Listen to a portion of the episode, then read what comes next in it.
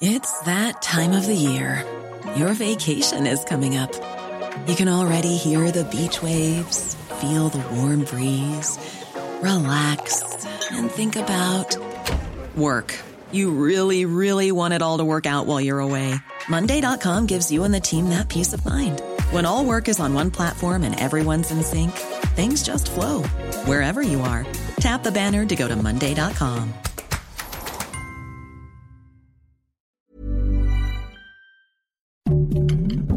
Heraldo Podcast, un lugar para tus oídos. Noticias del Heraldo de México.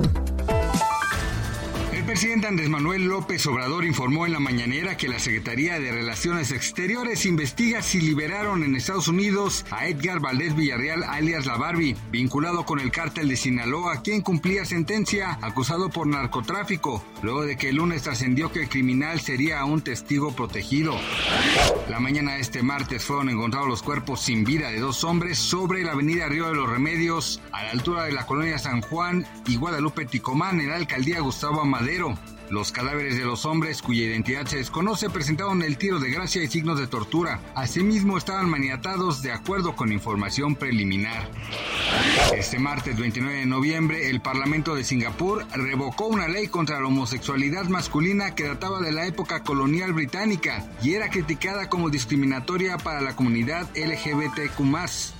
Dicha legislación castigaba el sexo entre hombres hasta con dos años de prisión, aunque en la práctica ya no se aplicaba.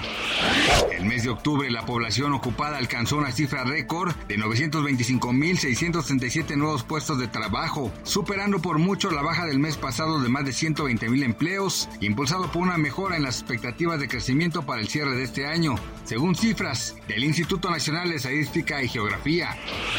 Gracias por escucharnos, les informó José Alberto García. Noticias del Heraldo de México.